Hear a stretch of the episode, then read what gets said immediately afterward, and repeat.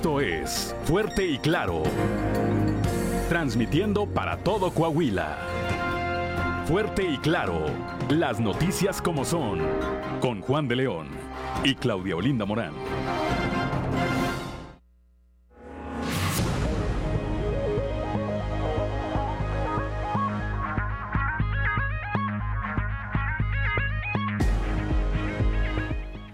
Son las 6 de la mañana, 6 de la mañana con 3 minutos de este jueves 8 de diciembre del 2022.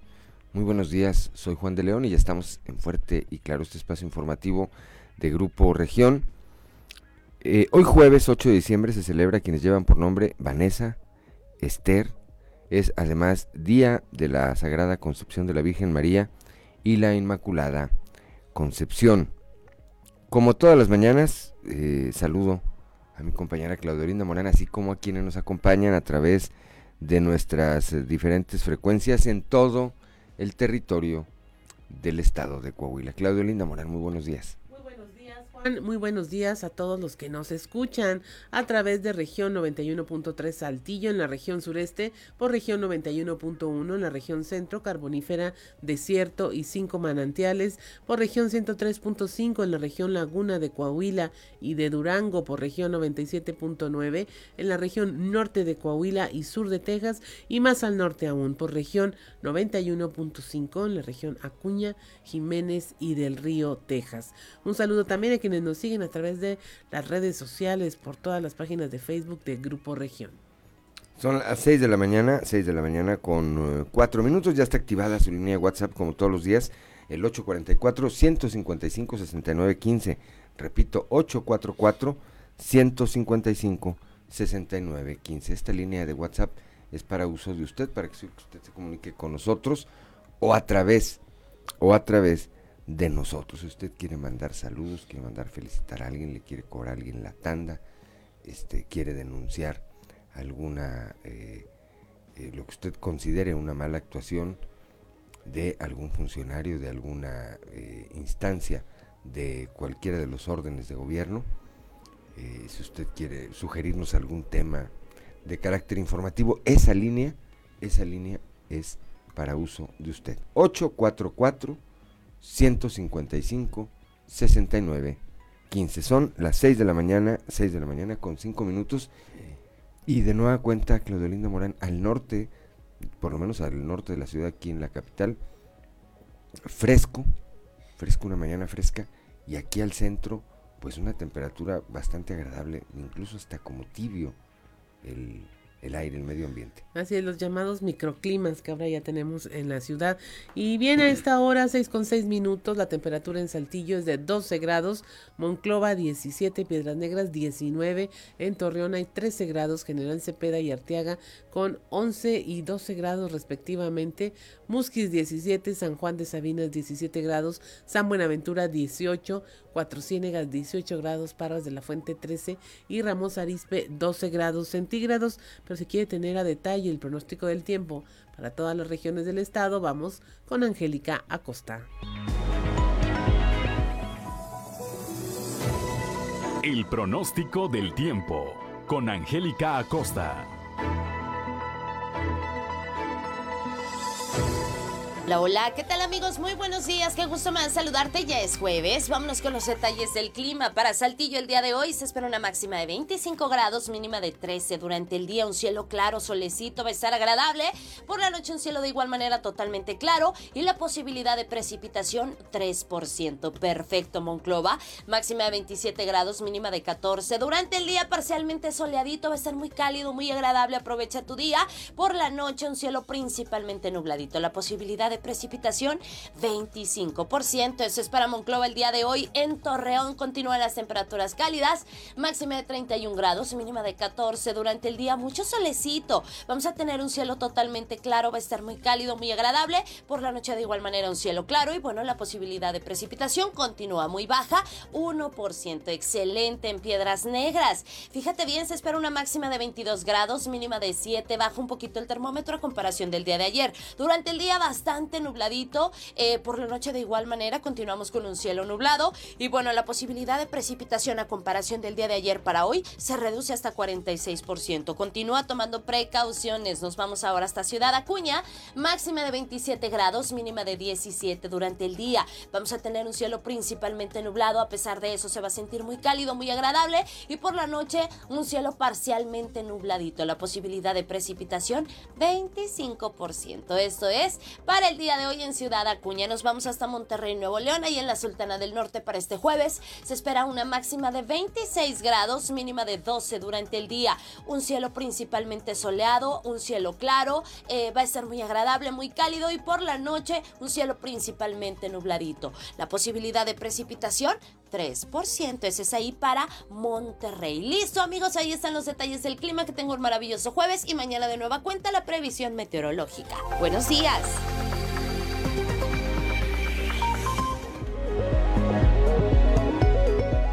Son las 6 de la mañana, 6 de la mañana con 8 minutos. Gracias. Gracias a Angélica Costa. Y como todos los días también, el padre Josué García y su cápsula Dios ama, que nos hace llegar a través de la diócesis de Saltillo. Diócesis de Saltillo, presbítero Josué García. Dios ama. Para finalizar este tema de los afectos y de las pasiones, ya lo decíamos en algunos minutos de vida anteriores que estos no son ni buenos ni malos en sí mismos, sino la bondad o la maldad dependerá de los actos que estos me lleven a cometer. ¿Qué de malo hay en sentir alegría? ¿Qué de malo existe en sentir deseos de comer? ¿Qué de malo existe en que también tenga ganas de enojarme? Alegría, tristeza, esperanza, desesperanza, aversión o gusto, e inclusive hasta la ira, son pasiones, afectos que tú y yo podemos experimentar. Pero cada una de estas pasiones, cada uno de estos afectos, tiene un objetivo en nuestra vida.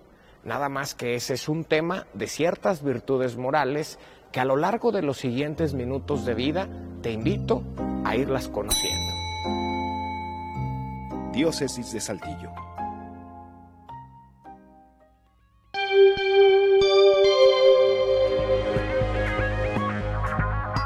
Son las 6 de la mañana, 6 de la mañana con 10 minutos. Y si usted nos sigue a través de la radio, lo invitamos a que vaya a nuestras redes sociales para compartirle este contenido, los videos más virales de Sucedió en. Esto es Sucedió en los tres videos más virales del momento. Sucedió en Gijón, España. A través de redes sociales fue compartido el indignante momento en que dos jóvenes consideraron divertido patear a un indigente que se encontraba tranquilamente durmiendo a las afueras de un establecimiento sobre una de las calles del centro.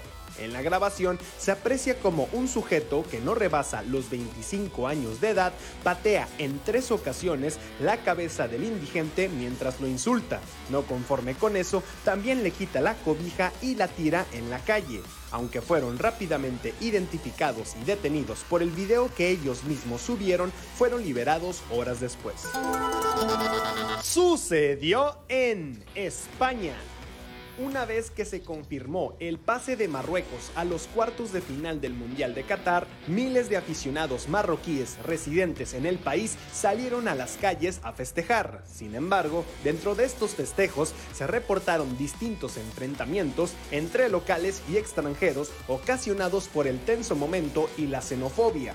En uno de los videos se muestra a Bilbao en completa anarquía mientras que cientos de jóvenes marroquíes encienden bengalas y detienen el tráfico de la ciudad. En otra grabación se aprecia como varios adultos que se encontraban cenando en un restaurante se encaran a un grupo de sujetos y comienzan a pelear. Finalmente, en otra de las grabaciones se aprecia el momento en que una mujer marroquí que se encontraba grabando con su celular los festejos es despojada en instantes del mismo por un sujeto que se escabulle entre la multitud de gente. Sucedió en Bahía de Banderas, Nayarit. Cámaras de seguridad instaladas en una de las casetas de vigilancia de uno de los condominios ubicados en el municipio captaron el momento en que una mujer agrede a la guardia de seguridad privada a punta de martillazos. En las imágenes se muestra a la oficial dormitando en una silla con la puerta de la caseta abierta. Esta situación es aprovechada por una mujer que ingresa y golpea en más de cinco ocasiones la cabeza de la víctima. A pesar de que ella reacciona, el impacto de los golpes no le permiten defenderse. La agresora toma el celular de la trabajadora y huye con rumbo desconocido. Al final del video, la mujer, visiblemente herida y aturdida, solicita apoyo y una ambulancia. Su estatus actual es grave.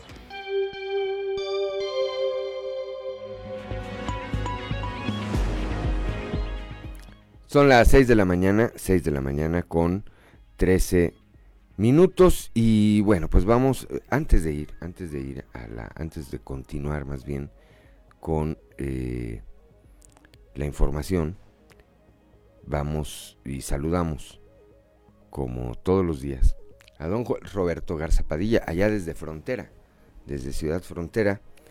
Dice, Día de la Inmaculada Concepción, saludos Claudio Linda y Juan, voy a pasar por esta vida una sola vez, es la frase del día de hoy. Cualquier cosa buena que yo pueda hacer, debo hacerla ahora, porque no pasaré de nuevo por aquí. Y pues cierto es eso, vida hay una. Y, momentos en la vida hay también otros que son únicos. De tal manera que lo que no hagamos o lo que dejemos de hacer en algún momento, pues no, no se volverá, no se volverá a repetir. Son las 6 de la mañana, 6 de la mañana con 14 minutos. Gracias a don Joel Roberto Garza Padilla. Y bueno, continuamos con la información. El día de ayer el Tribunal Electoral en el Estado ordenó por unanimidad al Instituto Electoral de Coahuila, al IEC, que solicite a Luis Fernando Salazar y a Ricardo Mejía retirar eh, espectaculares colocados en el Estado. En el caso de Ricardo Mejía fueron 29, en el caso de Luis Fernando Salazar fueron 11 los que instruyó la autoridad electoral.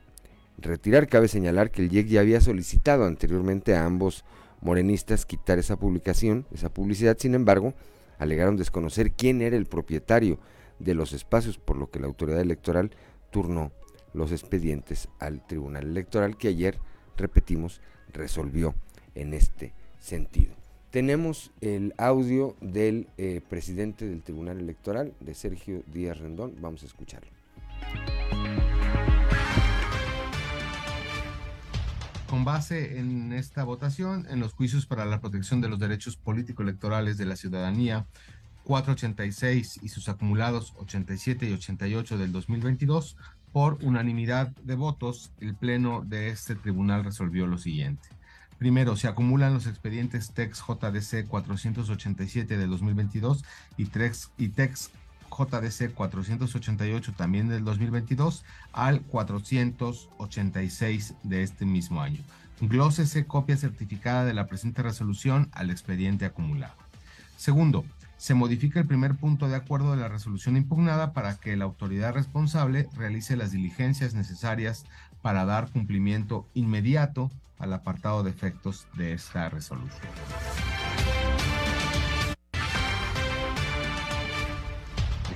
Sergio de la Torre presenta una denuncia contra Ricardo Mejía por por toda la publicidad que hay, por unos este, publicidad en, medios electrónicos, en Facebook, en YouTube, este, y por una serie de actividades que tienen que ver con mítines y con entrega de calcomanías, etcétera, ¿no? O sea, actos anticipados de campaña. Es, ese procedimiento, que es un procedimiento, eh, es un procedimiento sancionador, todavía no se resuelve de fondo. Pero antes de que, antes de, su, de, su, resolución definitiva, pidieron que de manera eh, preliminar, a través de medidas cautelares, se bajaran esas, esa publicidad. ¿sí? Y entonces, en el acuerdo de medidas cautelares del IEC, se determina subir unas cosas, digo, bajar unas cosas y otras dejárselas. Sobre todo los espectaculares. Se dice, esto sí se baja, esto no. ¿Verdad? Entonces, contra ese acuerdo de medidas cautelares, presenta el medio de impugnación que resolvimos hoy. Y nosotros lo que dijimos es, a ver, lo, aquello que habías dicho que no se bajara, el argumento era que no se sabía quién era el dueño de, de los espectaculares, también lo tienen que bajar. Eran 29. Y después el Instituto Electoral no se pronunció, omitió pronunciarse, omitió pronunciarse sobre estas publicaciones de Facebook y YouTube. Nosotros le ordenamos que se pronunciara sobre qué hacer con esas publicaciones de Facebook y de YouTube.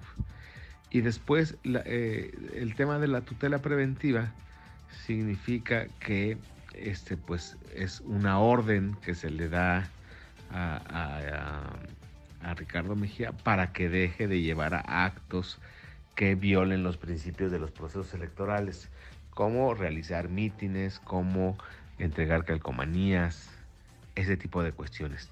A ver si no te hice más bolas.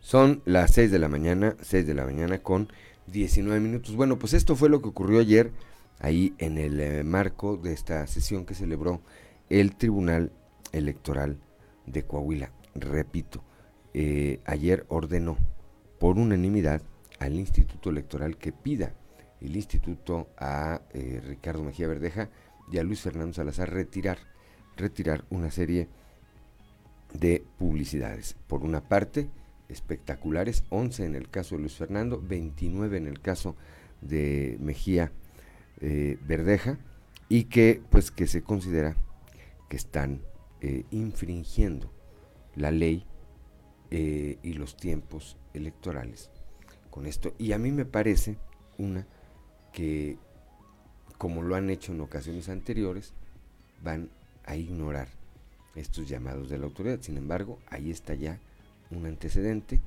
y llegados ahora sí los tiempos electorales, toda esta serie de denuncias por actos anticipados de campaña seguramente tendrán un peso específico en el tema legal.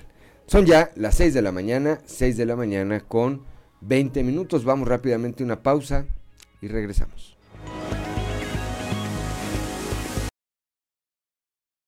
Para que nos acompañen a través de la frecuencia modulada, ¿a qué época nos remontamos, Claudelina Morán? Esta es una banda mexicana de rock, Caifanes, rock en español, activa de 1987 a la actualidad, pero pues ya con otro nombre, Jaguares se llaman.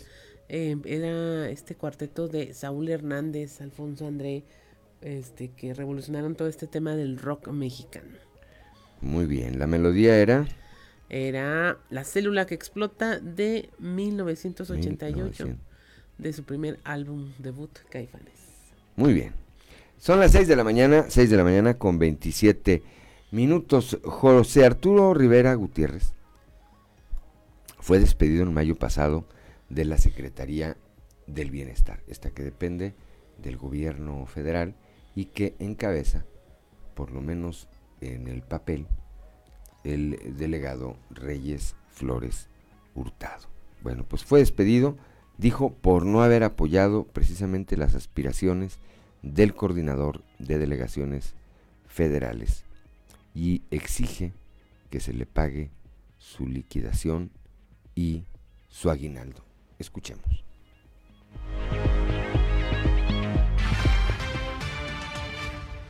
Lamentablemente el, delegado federal en licenciado Reyes Flores Hurtado, pues lamentablemente nos bloqueó a todos los, que trabajábamos ahí porque no apoyamos su candidatura al gobierno del estado de Coahuila. ¿Les dieron alguna liquidación? ¿Les dieron algo? Absolutamente nada. Supuestamente duré tres años, me corrieron que porque no hacía, que no trabajaba, pues así duro tres años trabajando. En el primer mes del primer año, si no da uno el kilo, pues lo corre, ¿verdad? En cualquier trabajo. Entonces, en este sentido, por represalias, porque no apoyé al, licenciado Reyes Flores Hurtado, pues me despidieron, ¿verdad? Y eso no se vale.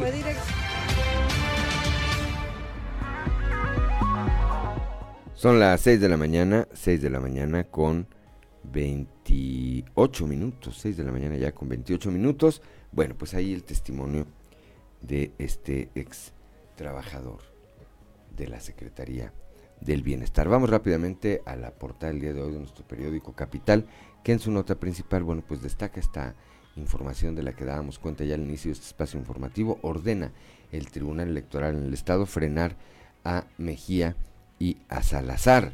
Está el país como está. Por, otra, eh, por otro lado, el día de ayer, eh, Juan Carlos, el licenciado Juan Carlos Villarreal Garza, tomó protesta como nuevo presidente de la Fundación Colosio Filial Saltillo. Ahí, pues, eh, dijo que en Coahuila seguiremos por la ruta de la seguridad y el desarrollo.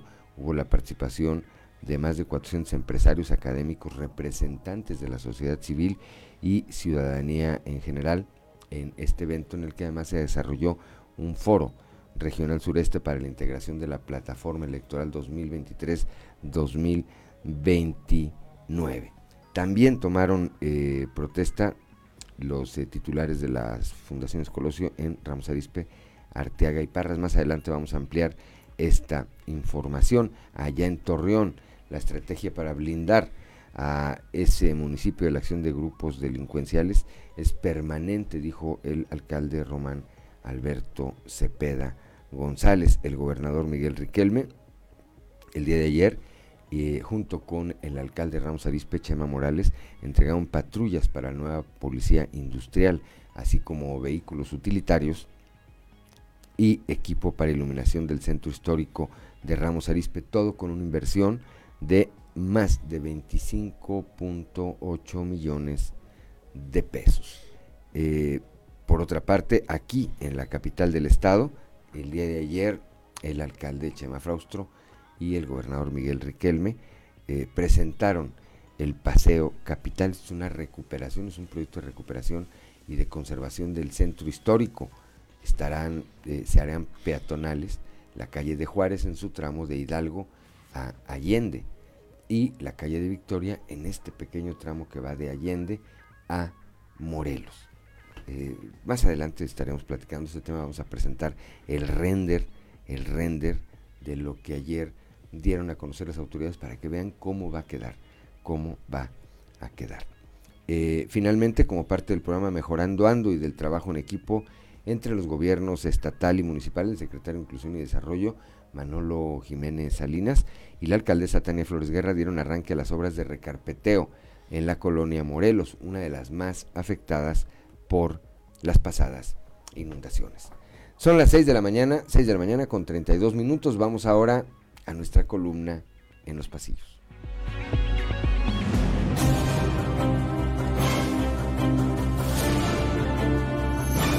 Y en el cartón de hoy, tan simple, que nos muestra el presidente de México, Andrés Manuel López Obrador, quien está en su podium mientras nos platica, el candidato de Morena para Coahuila lo definirán los ciudadanos de Tabasco.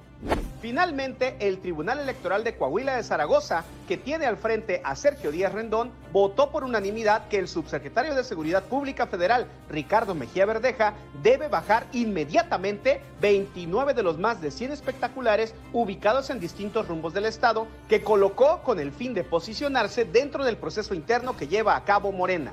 La medida cautelar emitida por el órgano electoral tiene como base que Mejía realizó actos tendientes a posicionar su imagen frente al proceso electoral para la gubernatura de Coahuila.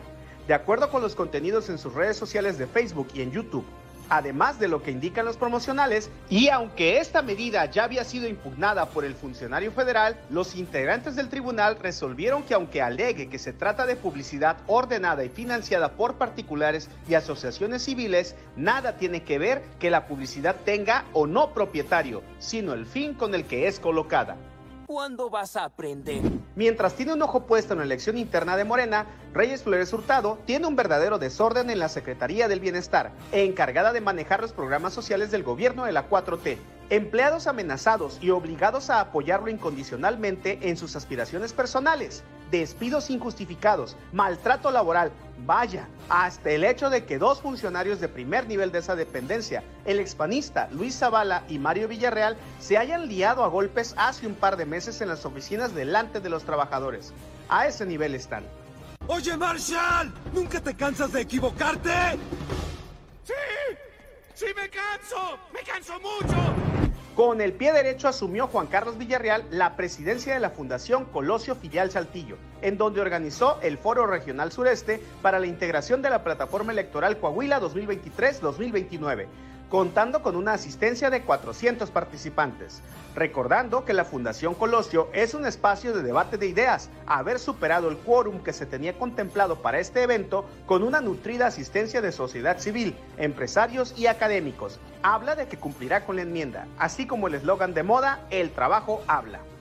Quien presentó ayer el informe anual 2022 fue el magistrado presidente del Tribunal de Justicia Administrativa, Jesús Gerardo Sotomayor Hernández, acompañado de las magistradas Sandra Miranda Chuey, Yolanda Cortés Flores, Sandra Rodríguez Wong, así como el magistrado Alfonso García Salinas y como testigos Manuel Rodríguez Briones, titular de la Auditoría Superior del Estado, el consejero jurídico del Gobierno del Estado, Valeriano Valdés Cabello, la magistrada del Poder Judicial del Estado, María Luisa Valencia García, el maestro Elías Villalobos Alvarado, Javier Díez de Urdanibia de Valle, presidente de la Asociación de Abogados del Estado de Coahuila AC, así como abogados de la región sureste. Casa llena tuvo también el director de la Facultad de Jurisprudencia, Alfonso Yáñez Arriola, quien celebró su cumpleaños acompañado de centenares de amigos, entre ellos directivos y directores de diversas facultades y escuelas de la UADC, así como de funcionarios y exfuncionarios públicos, además de familiares y alumnos de la institución. ¡Bravo! ¡Bravo! Este sí es mi ídolo.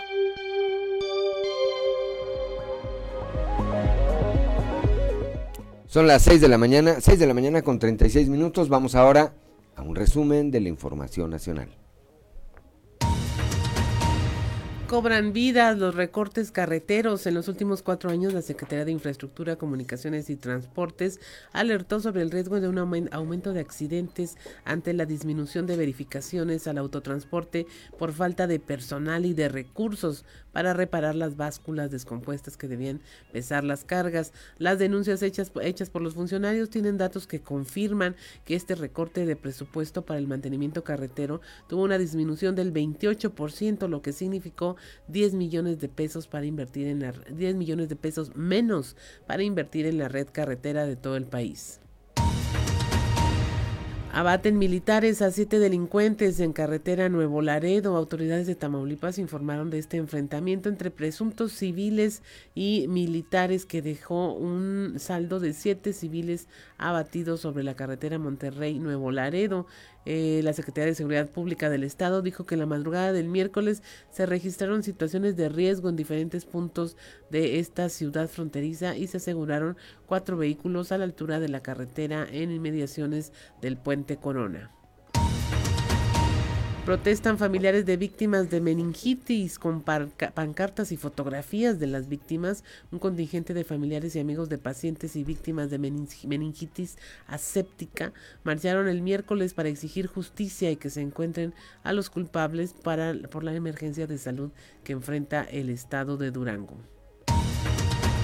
Van contra la explotación infantil en Vallarta. La Secretaría de Turismo de Jalisco y la Asociación de Empresarios de Puerto Vallarta y Bahía de Banderas firmaron un acuerdo de cooperación para erradicar el abuso y la explotación infantil tanto en Jalisco como en Nayarit. Este convenio tendrá que firmarse y homologarse con Nayarit por tratarse de una zona metropolitana interestatal. Con ello se espera avanzar en ambos municipios, pues hay registros de destinos turísticos que han logrado disminuir la violencia sexual con esta estrategia de colaboración.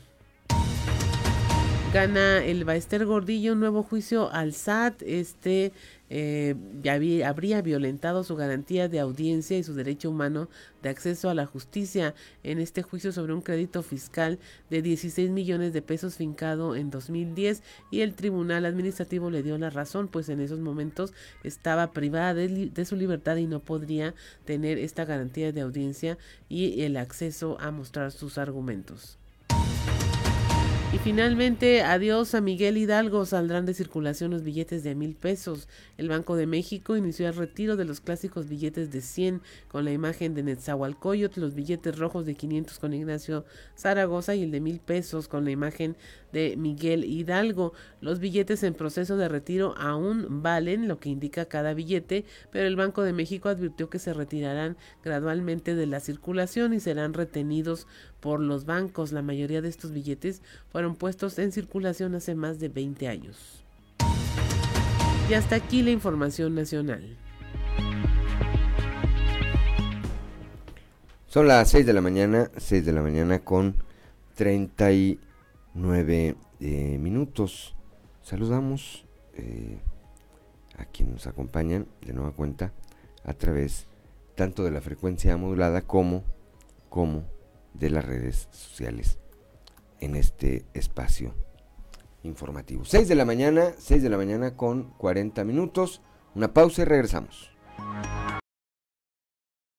con 47 minutos, ya brincó el reloj, que no se le haga tarde. ¿Qué escuchábamos, Claudio Lindo Morán, para quienes nos acompañan a través de la frecuencia modulada? Escuchamos al argentino Miguel Mateos con un éxito de 1986. No es tan fácil romper un corazón.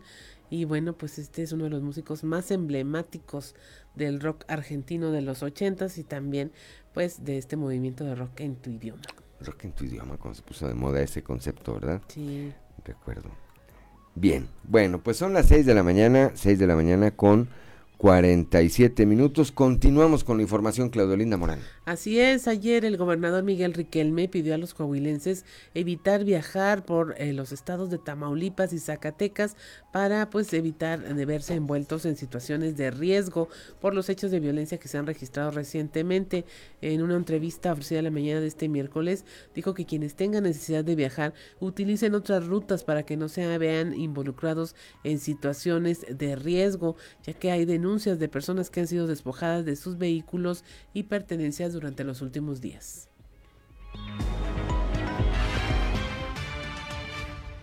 A ver, la recomendación es que crucen por nuestras carreteras hacia los distintos destinos este, que hay y se vayan por lo más seguro. Este, pueden salir acá por Matehuala, que se van por allá.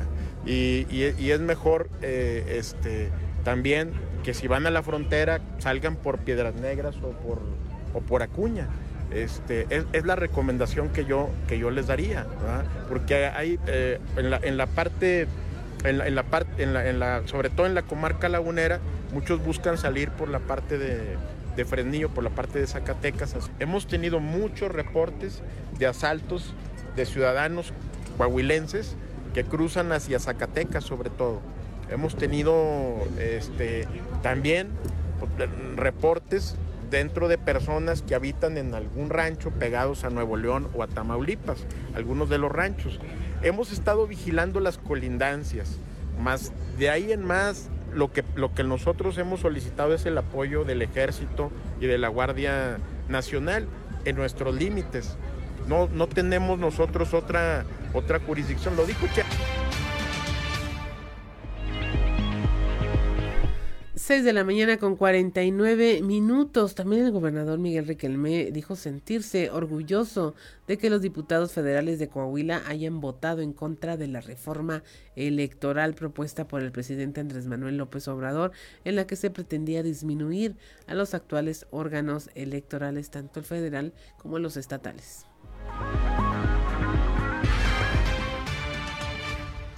Primero yo quisiera yo quisiera felicitar a, los diputados por Coahuila, por, rechazar este, esta eh, aberrante reforma de un marcado retroceso.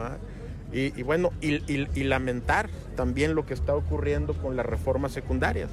Este, no es posible, la verdad, eh, es, un enorme retroceso a nuestra democracia.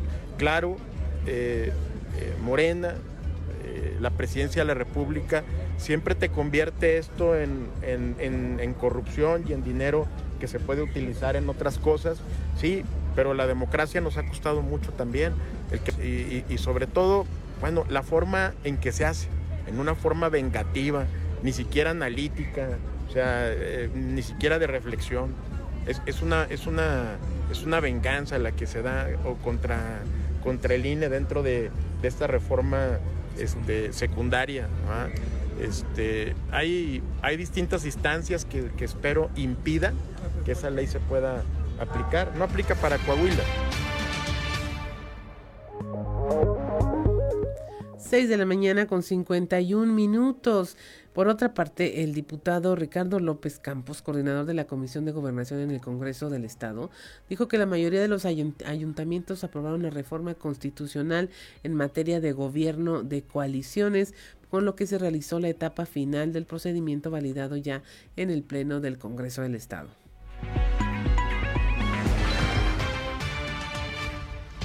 Uno de ellos precisamente es eh, el, que procedió ante la Corte de una reforma que hizo la anterior legislatura al artículo 7 constitucional y la Corte ordenó que nosotros teníamos que reponer un procedimiento de consulta hacia los pueblos indígenas de la comunidad. Y, y, ya hicimos la consulta, hicimos el procedimiento como la Corte lo ordenó, emitimos el dictamen de reforma al artículo séptimo como lo pidieron las comunidades.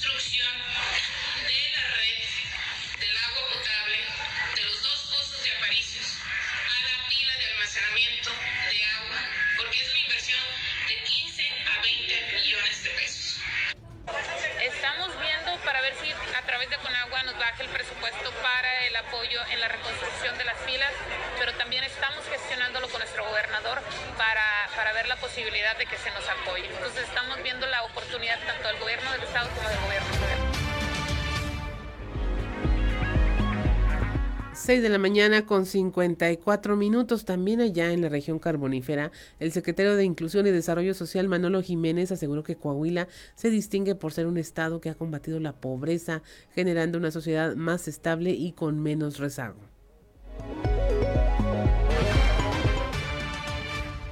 Eh, seguimos desarrollando obras sociales de agua, drenaje, pavimento, eh, electrificación, donde Coahuila sin duda es uno de los estados eh, con, con, mejores servicios y con menor rezago. Somos uno de los tres estados con menos pobreza en el, país donde nuestra gente vive mejor, donde viven en sus eh, casas eh, con techos, con pisos eh, de, cemento. Y, bueno, pues todos estos programas, todo lo que hacemos a través de Mejora Coahuila, abona a estos, a estos indicadores del gobierno de Miguel Ángel.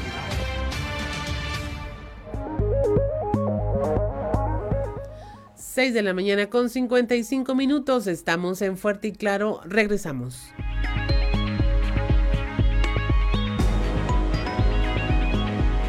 Bala con La Maldita Vecindad, un éxito de 1991, del cual dicen que no se especifica, no es para un antro eh, o centro nocturno en particular, sino que fue un homenaje a las cantinas de la Ciudad de México de la década de los 40.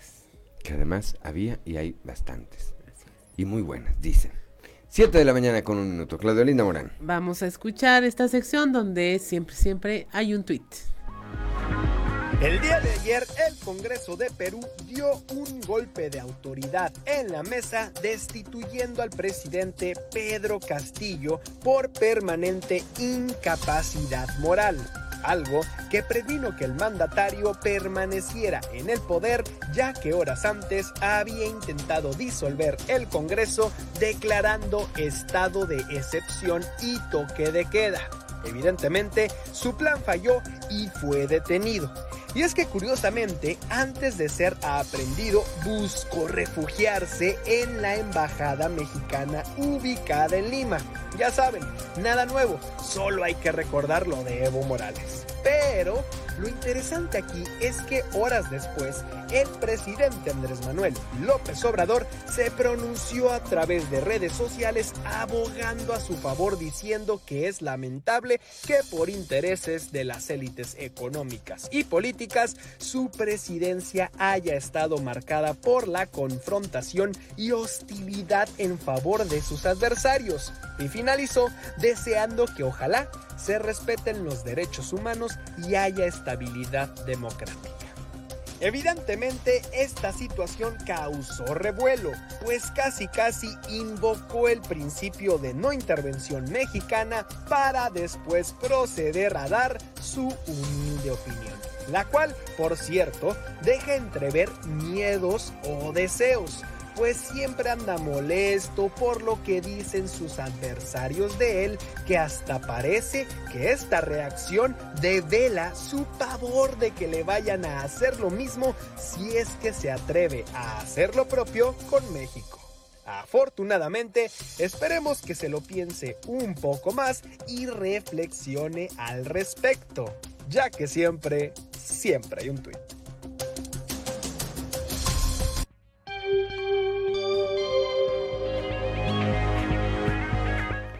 Son las 7 de la mañana, 7 de la mañana ya con eh, 4 minutos y continuamos con la información. La diputada local de Morena, Teresa de Jesús Meraz, invitó al delegado federal en el estado Reyes Flores Hurtado a que también haga su marcha, ya que todos, dijo, tienen libertad de hacerlo. Y esto en respuesta a este video, este video que difundió Reyes Flores Hurtado, donde pues la emprendió contra eh, sus eh, compañeros de partido y contra quienes disputa la candidatura al gobierno del estado. Escuchemos. ¿Qué ventaja? Pues él también tiene eh, donde, bueno, donde él está, pues también yo creo que todos todos pueden hacer su trabajo, ¿sí? Todos pueden estar en la misma, él también puede hacer eso, puede hacerlo cualquiera, ¿sí? Cualquiera que, quiera participar o que se haya este, anotado para ser candidato. O sea que no... Sí, pues sí, pero a lo mejor pues él lo ve de, diferente manera, ¿verdad? Yo creo que aquí respetamos las posturas de cada, de cada persona y yo respeto lo que él diga como respeto lo de los demás.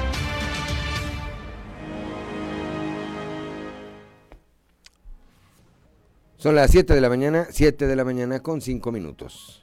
Por problemas con la Comisión Federal de Electricidad, AMSA aplaza el pago de aguinaldos para evitar quedarse sin luz una semana más y que esto paralizara las operaciones en las plantas 1 y 2. Se optó por pagar a la Comisión Federal de Electricidad y aplazar los aguinaldos hasta el 15 de diciembre. Eso lo señaló Gerardo Flores, vocero del Sindicato Nacional Democrático Obrero.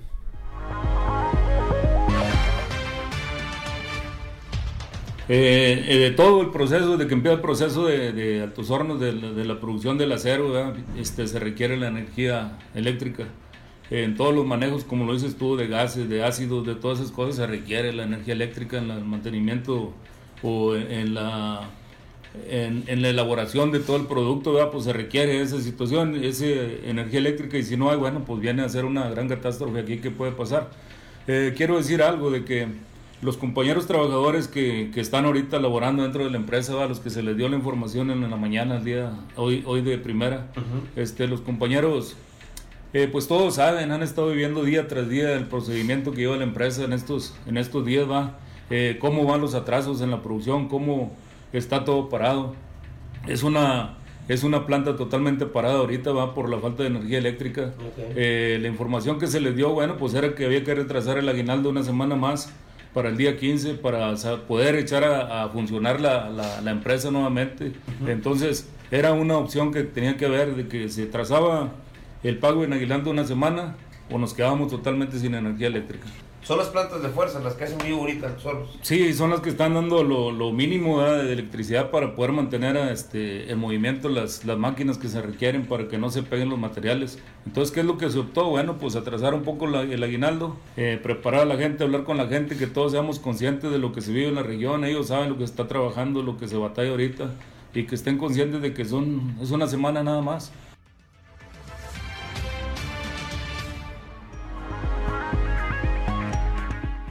Son las 7 de la mañana, 7 de la mañana con 7 minutos y para que vean que la Comisión Federal de Electricidad no solamente la toma contra las grandes empresas, en el caso de los eh, ciudadanos, pues también, también eh, padecemos de eh, lo que ocurre muchas veces con personal de esta paraestatal.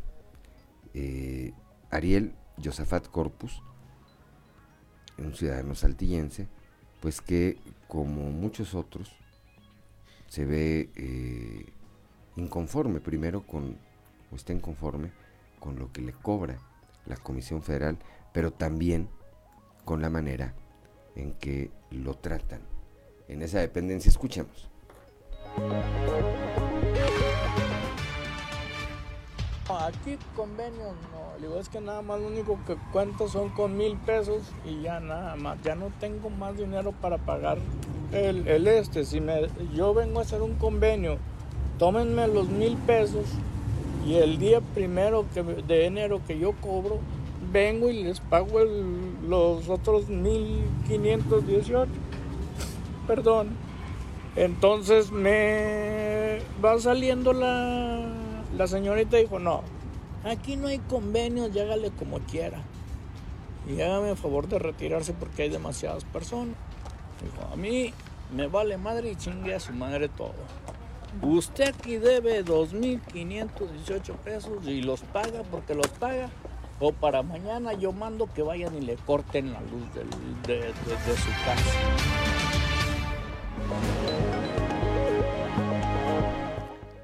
7 de la mañana, 7 de la mañana, con, conste que lo dijo Ariel. ¿Qué dice que así le dijo la señorita de la Comisión Federal de Electricidad? Alrededor de 15 millones de pesos será la derrama por pagos de aguinaldos del sector turismo que integran hoteles, moteles y restaurantes en la región centro. Escuchemos a Armando de la Garza de la Comisión de Turismo en la Cámara Nacional de Comercio en Monclova y secretario de la Asociación de Hoteles y Hospedaje en Coahuila.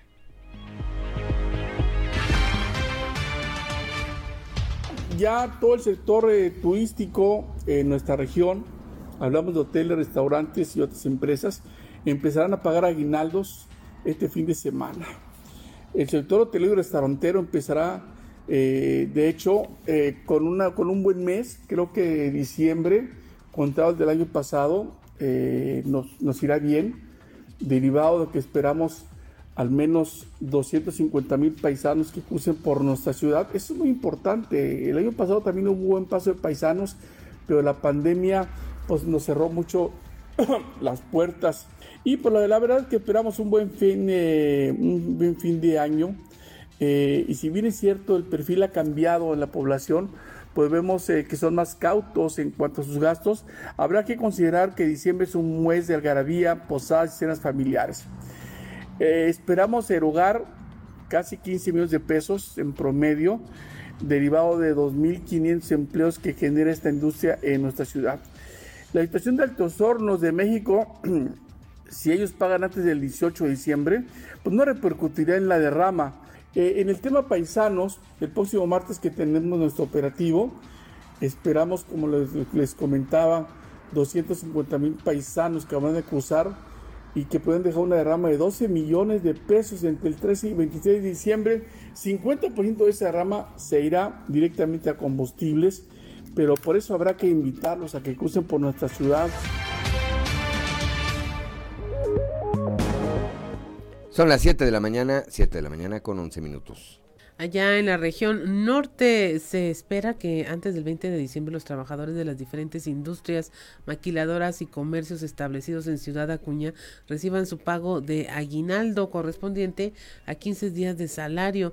Las oficinas del juzgado laboral en esta localidad se mantendrán abiertas para auxiliar a los trabajadores en el cálculo de esta prestación salarial, según comentó Javier Martínez Reyes, procurador de la defensa del trabajo en Ciudad Acuña.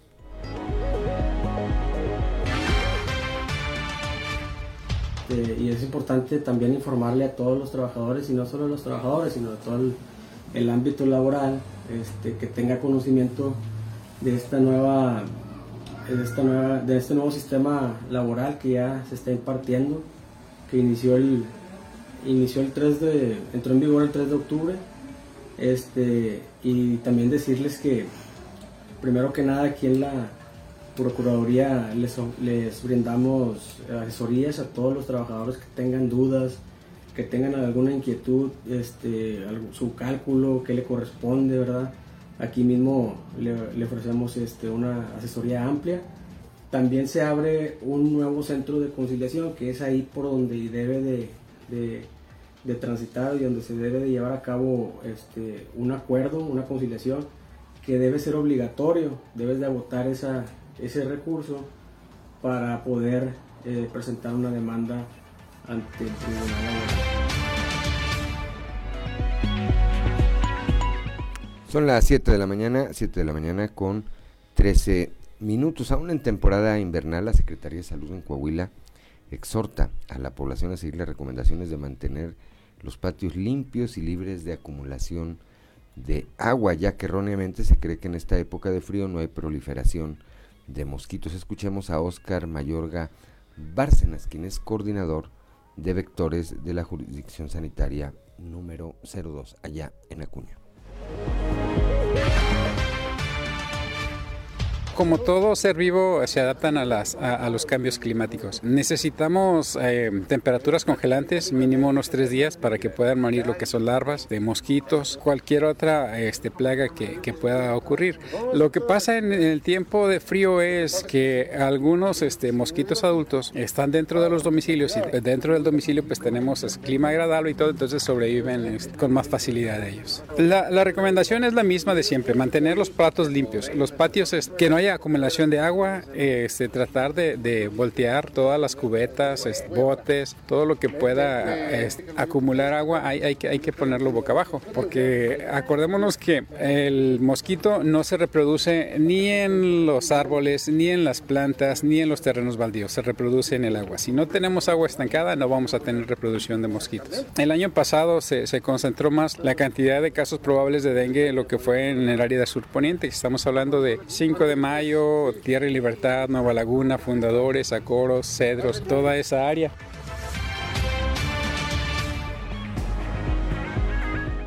Siete de la mañana, son las 7 de la mañana con 15 minutos que no se le haga tarde.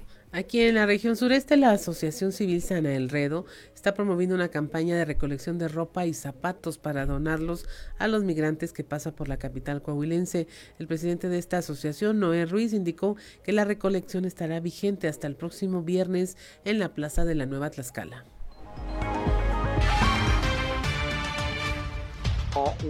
este año la idea de la recolección de ropa pues surgió porque en la casa del migrante hay unas compañeras trans que llegaron en el tren y pues que no tenían ropa ni zapatos.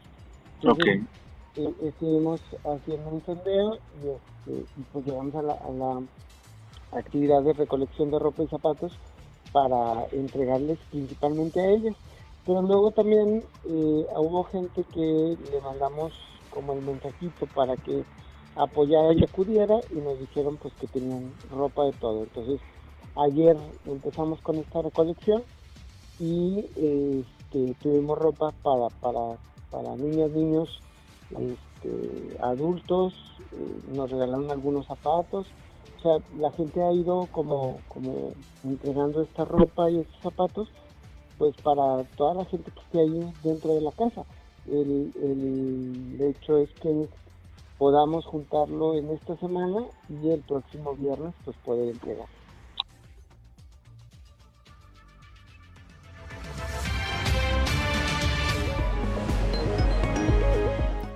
Son las 7 de la mañana, 7 de la mañana con 17 minutos con la reactivación de las diferentes actividades públicas y los programas eh, que desarrolla la jurisdicción sanitaria en prevención. El doctor Guillermo Herrera, jefe de la jurisdicción sanitaria número 2, invitó invito a la comunidad a no bajar la guardia y a seguir manteniendo las medidas que consideren prudentes para evitar una nueva ola de COVID-19.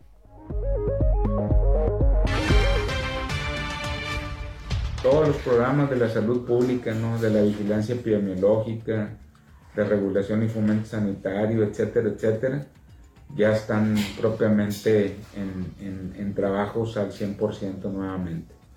Tuvo un comportamiento errático y un poquito cruel, ¿no? O sea, hubo muchos enfermos, hubo muchos decesos. Sin embargo, no podemos dejar de ver que la pandemia no ha terminado y que debemos de estar atentos a, a las recomendaciones que el sistema de salud otorga para evitar la propagación, para evitar un nuevo brote, una nueva ola. Todos hemos visto cómo se hacen declaraciones de las nuevas variantes, de los nuevos posibles escenarios, entonces pues quede en la gente el que acate las instrucciones para evitar que se propague una nueva ola. Ya son las 7 de la mañana, 7 de la mañana con 18 minutos. En Ciudad Acuña se están planteando tener tandeos de agua para evitar la escasez de este líquido. Esto eh, luego de tener una reunión con la Comisión Internacional de Límites y Aguas, en donde Ignacio Peña Treviño, quien es representante de esto, reiteró la necesidad de implementar medidas para un uso eficaz de este líquido y, bueno, planteó la posibilidad de estos tandeos para un uso más eficiente del agua. O sea, no quiere decir que aquel que se mantiene lavando automóviles se lo vayan a quitar, sino que lo hagan de una manera ordenada, como se debe de lavar un automóvil. Si alguien utiliza agua para regar el jardín, que se haga de una manera ordenada, ¿no? O sea que, bueno, se rieguen en la noche o rieguen en la mañana, rieguen media hora, cosas de ese tipo. Es lo que ya se tiene que tomar en cuenta. Porque si es una sequía muy severa, no es propia de mente en Acuña, esto es a nivel mundial, o sea, y sí debemos de ya pensar en, en que el abastecimiento ha sido pues mínimo y puede continuar siendo mínimo durante esta temporada. Así que la población tome conciencia que pues que es necesario hacer un buen uso, ¿no? Y, y, la población de hecho siempre ha cooperado en ese sentido. Los organismos operadores, como en este caso CIMAS, la Comisión Nacional del Agua, todos estamos eh, en la misma forma colegiada de, estar este, pendientes del uso del agua.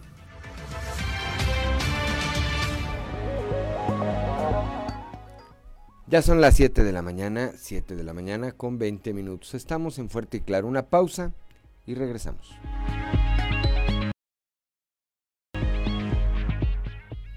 Son las 7 de la mañana, 7 de la mañana con 25 minutos rápidamente para que nos acompañen a través de Facebook. Escuchamos Radio Futura a Cara Cruz esta eh, melodía.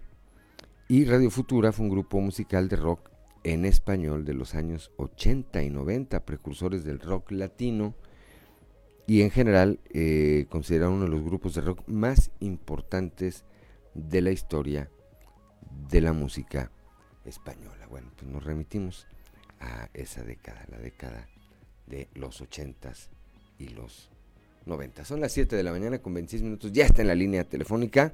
Ya está en la línea telefónica. Como todos los días, nuestro amigo Antonio Zamora, ya desde la capital del acero. Toño, muy buenos días. Buenos días, Juan. Buenos días a, las personas que nos sintonizan a esa hora. Fíjate que anoche, no, no, no era anoche, eran como las 3 de la mañana que sonó el teléfono y, pues de esas veces que no lo pones en silencio y pues se despertó, dije, es el bolero, qué onda, qué trae. Pues nos informó que existe la posibilidad de que este día la Comisión Federal de Electricidad reconecte, reconecte a Altos Hornos de México y, de esa manera este por reiniciar también con con la producción de acero, ¿no? Que ahí ha estado detenido y, y yo creo que Ojalá y suceda porque al final de cuentas es muy buena noticia. Aquí el tema sería de dónde sacaría el dinero AMSA porque pues tiene 900 millones en pagos de aguinaldo, aguinaldos, ahorro y demás. Pero como dijo, dijo aquel otro, dijo, de donde lo haya sacado, la cuestión es de que empiece o reempiece a producir eh, el acero y cumplir con sus clientes este eh, que tienen esos contratos que se hicieron desde hace buen tiempo. Ojalá, ojalá y eso que te estoy comentando y que me dijeron con la despertada que me dieron en la madrugada, pues sea efectivo y sea este, efectivamente pues una buena noticia. Por otro, o que sea verdad, pues, por otro lado, Juan, este, estaba yo escuchando ayer al coordinador de, de, la Secretaría de Salud allá en el norte del, estado, en Piedras Negras, para ser precisos, y, nos, y hablaba de que eh, la, el problema del COVID-19 y la influencia, pues tienen síntomas parecidos este y que hay necesidad pues este de cuidarnos un poquito más de lo que lo estamos haciendo. Recomendó y con justa razón además este que usáramos el, el o que se usara el cubrebocas cuando eh, eh, vayamos a, lugares este cómo te diré a lugares cerrados no incluso hasta el mismo cine y demás. Eh, y aquí la pregunta es, pues, ¿qué nos dejó de aprendizaje eh, la pandemia de COVID-19? Si, si se fijan ustedes, Juan, Claudia, eh, normalmente este, estás en, un, en algún lugar público, la gente estornuda y tose y no se cubre la boca. Sí, o sea, no es el famoso, el de, ¿cómo se dice? bueno, no sé qué es el Estornudo de etiqueta el estornudo de etiqueta, no lo hace la gente. Entonces hay hay personas también que por ejemplo están en un restaurante que están estornudando y no se cubren la boca y, y ahí también este eh, clientes que voltean a verlos así feo no a quien estornuda ¿por qué? porque eh, se escucha más claro y, y, van los microbios o, el virus más lejos no yo creo que hay que tener un poquito de atención en ese asunto que, que debemos de seguir cuidándonos, que debemos de, evitar este, los contagios y, pues bueno, el parecido en, los síntomas entre, entre el COVID-19 y, la influenza, pues también este, pues son muy parecidos, mejor. Sí, a ver, eh, varias cosas, Toño. Una, creo que nos relajamos, creo que pasada la emergencia por el eh, coronavirus, eh, comenzamos a relajarnos. También, yo, yo coincido contigo, mucha gente que ya no toma esas precauciones. Como hay gente, por otra parte, que sigue utilizando el cubrebocas, porque aunque ya no sea obligatorio, tampoco la gente puede prohibir que lo, que lo utilices. Y, y lo están usando no solamente por el tema o por el temor de un rebrote en el COVID-19, sino precisamente porque ya está, estamos en el momento en que eh, eh, eh, males eh, respiratorios, pues están a la orden del día. Muchos niños ahorita, particularmente a los niños les está pegando todos estos temas virales que en la escuela o en la calle o en un centro comercial, en cualquier lado, les pega y les afecta. Y por otro lado hay quienes están padeciendo ahorita de un contagio de influenza. Es, eh, son signos de esta temporada invernal y pues el llamado es a que cada quien volvamos a ese principio. Cuidémonos, primero nosotros y eh, obviamente, como bien apuntas, por respeto, pues cuidemos a los demás, ¿verdad? Sí, definitivamente. No, mira, yo este, aquí en mi casa somos unos convencidos de que es necesario usar el cubrebocas y sobre todo, Juan, que cuando hace frío te pones el cubrebocas y no respiras el aire el aire helado. El aire Eso también es una ventaja. Cualquier precaución no está de más, Toño, menos en estas ah, épocas. Así es. Gracias, Toño. Nos escuchamos mañana, mañana ya de viernes. Hasta mañana. 7 de la mañana, 7 de la mañana con 31 minutos. Gracias a Toño Zamora. Y pues sí, eh, a propósito de esto que nos comentaba ahorita, me parece que estamos viviendo esas eh, dos caras de la moneda. Por un lado, hay quienes pues dejamos de usar el cubrebocas eh, como hay quienes lo siguen utilizando y, me parece también que es bastante respetable porque si no es de COVID-19 pues estás en riesgo ahorita o estamos en riesgo en los momentos de eh, contraer cualquier otra enfermedad de carácter respiratorio que, repito, están a la orden del día. Con estos cambios de temperatura acá, acá en Saltillo cada hora cambia el, clima, por eso dicen hoy te gusta, no te gusta el clima de Saltillo, pues regrésate en una hora y ya te va a gustar seguramente porque ya va a ser otro. Son las 7 de la mañana, 7 de la mañana con 32 minutos desde la Ciudad de México. Como todos los jueves, nuestro amigo Yanko Abundis que nos enseña a saber gastar. Yanko, muy buenos días. ¿Qué tal, Juan? Buenos días, ¿cómo estás? Bien, pues aquí estamos ya correteando la semana y pues ya en la última etapa de este año, prácticamente estamos por llegar a la mitad de este último mes del 2022 que corrió rapidísimo, Yanko. Y cómo no, corre la vida sin piedad, dicen algunos. Pero Dicen- bueno, Luego dicen un año más, no, es un año menos, ¿verdad? Este, dependiendo de qué lado te pares. dependiendo de, de- de cómo lo veas, ¿verdad? Así es, pero bueno, mientras sigamos aquí hay que saber gastar. Así Y es. fíjate que también hay que saber invertir. Ujú. Platicábamos del tema del dólar y del superpeso y de etcétera, etcétera, que definitivamente son recomendaciones muy buenas porque sí puedes invertir en dólares siempre y cuando sea a través de un producto de inversión Ujú. y no comprando billetes verdes, ¿no? Salvo para los que están en la frontera que necesitan gastar en dólares. Claro. ¿sí? Y algo muy importante, Juan, que en casi 25 años que tenemos con el proyecto de educación financiera, que fue el primero en México, me preguntan cada semana, oye, ¿cuándo es más conveniente comprar un producto de inversión y cuándo es más conveniente vender? Pues yo lo que les contesto permanentemente, Juan, es, yo soy financiero, no soy adivino no tengo bolita de cristal. ¿sí? Me encantaría saber, Juan, cuándo es más barato para yo salir corriendo a comprar y cuándo es más caro para salir corriendo a vender. Pero no lo sé. Ni lo sabe Agustín Carstens, ¿no? Ni lo sabe el presidente de Estados Unidos, ni lo sabe nadie. ¿Ok?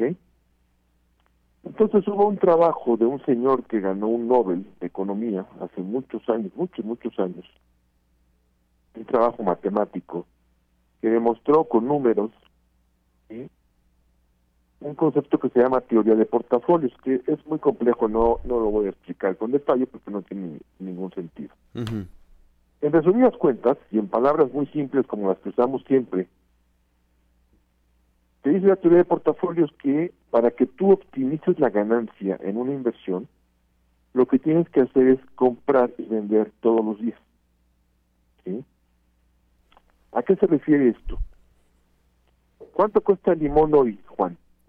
Hoy, en diciembre, es un precio de 15 pesos el kilo. El fin de semana cuesta 14.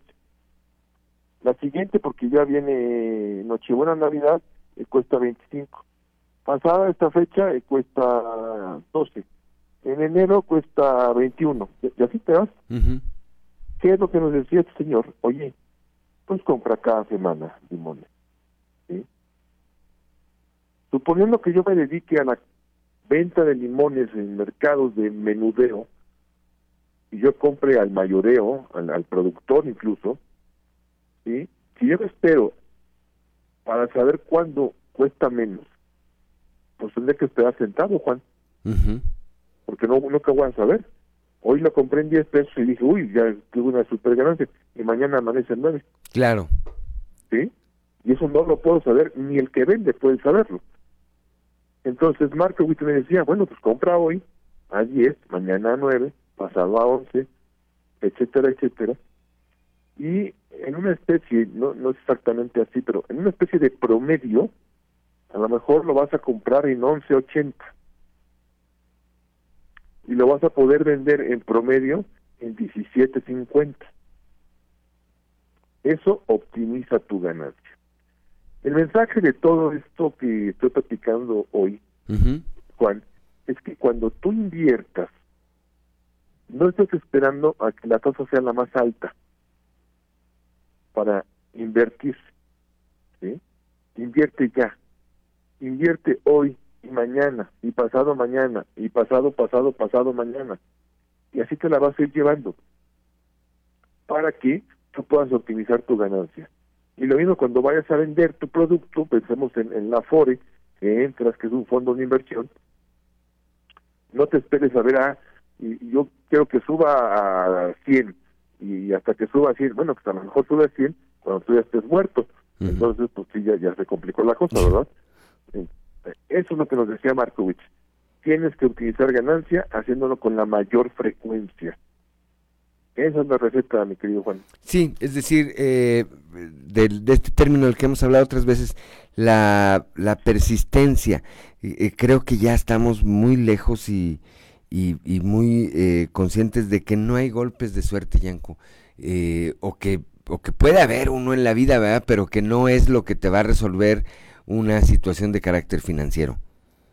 Totalmente, Juan, porque si tú piensas así, pues vete al casino, vete a los caballos, vete a, no, a la ruleta, este tipo de cosas. Y lo más probable es que regrese sin nada, porque Eh, son es negocios que están dedicados para ganar, no para perder, Yanko, si no son el DIF. Para, para quitarte tu lana, es correcto. eh, eh, eh, planeados perfectamente bajo, bajo ese mecanismo en el que eventualmente pueden, eh, su algoritmo quizá les permite perder o dejar de ganar tanto eh, y, y que alguien sienta que fue y le ganó al casino, pero, pero tradicionalmente pues están diseñados para otra cosa, ¿verdad? Totalmente, absolutamente, Juan. Entonces aquí es, el consejo es invertir todo el tiempo, todo el tiempo, todo el tiempo, todo el tiempo, y en esas variaciones eh, comenzarás a tener tu, tu ganancia, tu utilidad. la optimizarás, Juan. Y muy importante, con esto me despido. ¿sí? Recordemos que hoy no no requiero yo meterle mil, dos mil, cinco mil, diez mil pesos diarios. No, hoy puedo meter diez pesos, quince pesos, veinte pesos, Juan. Cosa que antes no pasaba. Hoy sí, se puede hacer.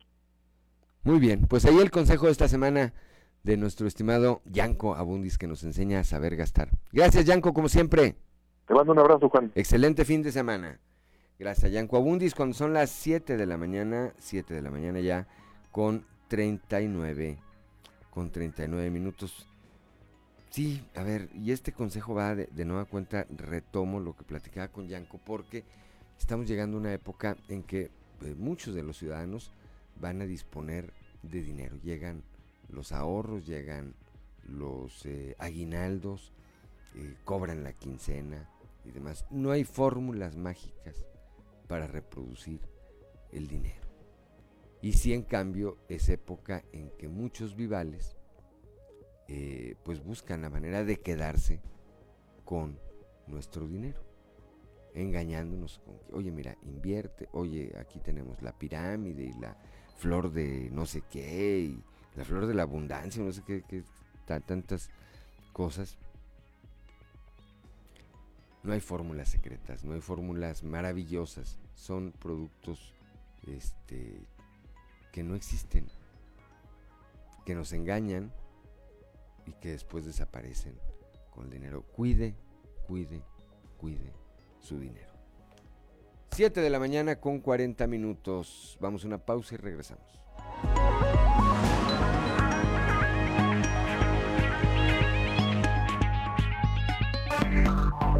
Enseguida regresamos con Fuerte y Claro. 7 de la mañana, 7 de la mañana con 47 minutos para que nos acompañen a través de la frecuencia modulada. Escuchábamos el microbito, esta melodía que interpretó o interpretaba eh, la banda Fobia, una de las bandas noventeras de rock en español. Eh, esta melodía, el microbito, fue compuesta por el guitarrista Paco Huidobro, que la escribió cuando tenía 17 años de edad. Y un clásico, ¿ah? Y además música muy alegre, ya estaban allá en la cabina brincando y bailando. Son las 7 de la mañana, 7 de la mañana con 47 minutos. El día de ayer el gobernador Miguel Riquelme y el alcalde de Ramos Arizpe, José María Morales Padilla, entregaron patrullas para la nueva policía industrial, así como vehículos utilitarios y equipo para la iluminación del centro histórico de Ramos Arizpe, todo con una inversión de más de 25 millones de pesos. La competitividad que tiene Ramos Arizpe le ha demostrado en las últimas semanas, dijo el gobernador Riquelme, al tiempo que anticipó la llegada de una nueva empresa a instalarse en ese municipio. El mandatario estatal señaló que los resultados están a la vista en Ramos Arizpe y que él ha sido testigo de cómo se ha transformado y cómo se han resuelto las principales necesidades de las familias que ahí viven. Según los datos del Sistema Nacional de Seguridad, a la fecha se contabilizan eh, 1.145 homicidios dolosos en Nuevo León, 1090 en Zacatecas, 409 en Tamaulipas y en Coahuila han sido 114. Esto tiene que ver con el tema de la seguridad, a, a lo que tanto ha hecho énfasis el mandatario estatal. Reiteró que con la seguridad hay generación de empleo y hay confianza, por lo que le pidió al alcalde Chema Morales continuar con su misión que desde el principio fue y ha sido muy puntual en las cosas que requiere Ramos Arispe. El día de ayer aquí en el eh, centro, aquí en un costado Palacio, eh, quiero preguntarles a, los compañeros de redes sociales si tienen este render, si no aquí se los hago llegar, porque para quienes nos acompañan en las redes sociales, me parece importante que vean cómo va a quedar este eh, llamado paseo, paseo, paseo capital Aquí estoy tratando de recuperarlo. Se los voy a poner. Ahí está. Se los voy a poner aquí a los compañeros de eh, redes sociales para que lo puedan eh, lo puedan compartir ahorita. Bueno, eh, el día de ayer en un evento celebrado aquí en la Plaza de la Nueva Tlaxcala y que encabezaron el gobernador Miguel Riquelme y el alcalde Chema Fraustro, presentaron este que será llamado ya el Paseo Capital, un proyecto peatonal de revitalización y embellecimiento del centro histórico. Con este, capeo, con este paseo capital se van a, convertir en peatonales dos tramos de la calle Juárez, de Bravo a Hidalgo y de Hidalgo a Allende, y un pequeño tramo de la calle de Victoria, que comprende de Allende a Morelos. Además, el proyecto intervendrá con el diseño de Paseo Capital, dos espacios que ya son peatonales, la calle Padre Flores entre Victoria y Abot y la calle Ocampo, entre Allende y Padre Flores. La superficie total a intervenir es de 4.620 metros cuadrados. Miren, para quienes nos acompañen en las redes sociales, vean cómo va a quedar. Esta es la calle de Victoria, ahí frente al eh, banco, frente al Bancomer. Ahí va toda esa parte hasta llegar a Allende. Todo ese tramo no va a haber eh, obviamente paso vehicular. Y ahora vemos el tramo de la calle de Juárez, de Allende hasta Hidalgo, es decir, a un costado de Palacio de Gobierno. Todo eso será peatonal. Que ahí en el render, pues se ve muy bonito, ¿verdad? Yo espero que vayan a sembrar los árboles así de grandes ya, porque si no ya no nos va a tocar verlos. Bueno, a Jonathan sí y a Ricardo también, pero yo no les garantizo mucho. Este, no, pónganle, vamos a, pedirle al alcalde que, le siembre árboles grandes ya. Miren, hasta la calle de Hidalgo. Ahí está. Toda esa parte, es decir, va a haber un momento en que la, la plancha de la Plaza de Armas como que se va a extender hacia la calle de... Eh, hacia la calle de Juárez. Ahí vemos, es un costado de la Catedral de Saltillo, que también va a ser eh, intervenida y se va a convertir. Bueno, pues esto será el paseo capital, diseñado eh, pues para que podamos disfrutar más del centro histórico de la capital del estado. Va a haber una inversión eh, municipal aproximada de 40 millones de pesos y la construcción a finales de enero del próximo año. Este andador 100% peatonal es el inicio de la conversión del centro histórico, dijo el alcalde, en uno más humano, inclusivo y de calidad. Pues así va a quedar, así va a quedar el paseo capital. Vamos a ver cómo funciona. tendrán que dinamizar mucho también todo el tema del tráfico. Pero eso ya es otra historia. 7 de la mañana con 53 minutos. Rápidamente, vámonos al mundo de los deportes con Noé Santoyo. Resumen Estadio con Noé Santoyo.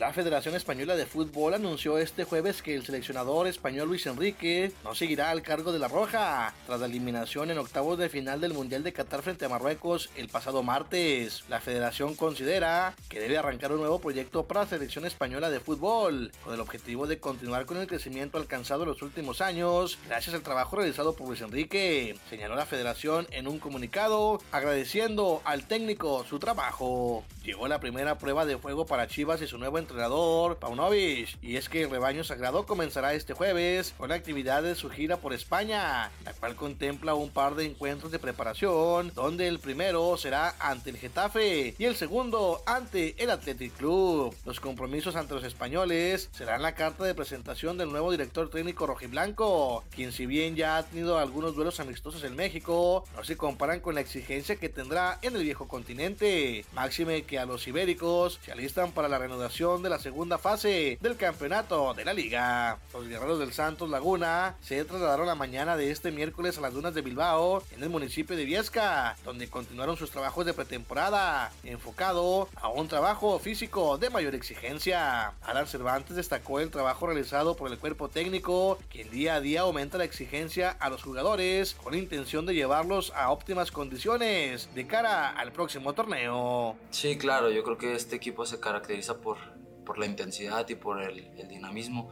Si bien es cierto que creo que, como bien dices, eh, mi posición es una de, la, de, las que más recorrido tiene, ¿no? Pero en general este equipo a lo largo del torneo y a lo largo de los torneos pasados, pues ha demostrado ser un equipo que, que recorre bastantes kilómetros, sea posición, sea la posición que sea, que es un equipo dinámico, que es un equipo intenso. Carlos Emilio Orranti abandonó la concentración de los guerreros. A falta de hacerse oficial, cerró su segunda etapa con la casaca albiverde y se va a infundar los colores de los Yalos Rojos del Toluca en un intercambio que incluye a Raúl El Dedo López, siendo este el primer refuerzo de los guerreros. En próximos días ambos equipos arrancarán actividad en la Copa Sky, por lo que es cuestión de horas para que el anuncio se haga oficial por parte de ambas directivas. Los algodoneros de la Unión Laguna reforzarán su cuerpo técnico con la contratación del ex liga mayorista José Molina como coach de banca para la temporada 2023 de la Liga Mexicana de Béisbol. De igual manera, el cuerpo técnico de Zarapero de Saltillo ha comenzado a realizar modificaciones al confirmar como coach a Noé Muñoz y Mario Mendoza para la próxima campaña.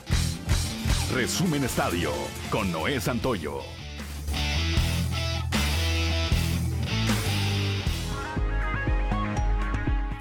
Ya son las 7 de la mañana, 7 de la mañana con 56 minutos. Nos vamos esta mañana de jueves.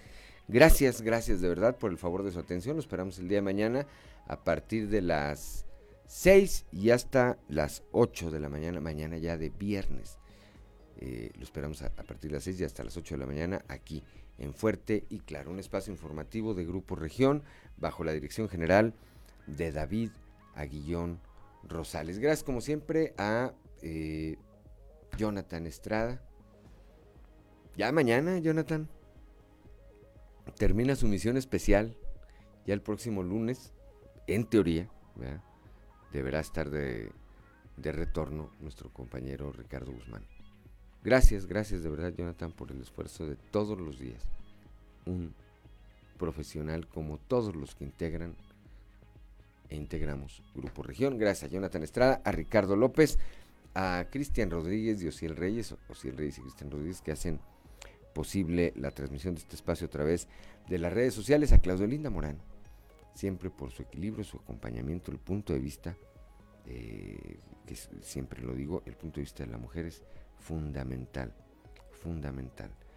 Pero sobre todo yo le agradezco a usted, que nos distingue con el favor de su atención. Le recuerdo que Fuerte y Claro es un espacio informativo de Grupo Región bajo la dirección general de David Aguillón Rosales. Yo soy Juan de León y le deseo que tenga usted de verdad un excelente, pero un excelente jueves.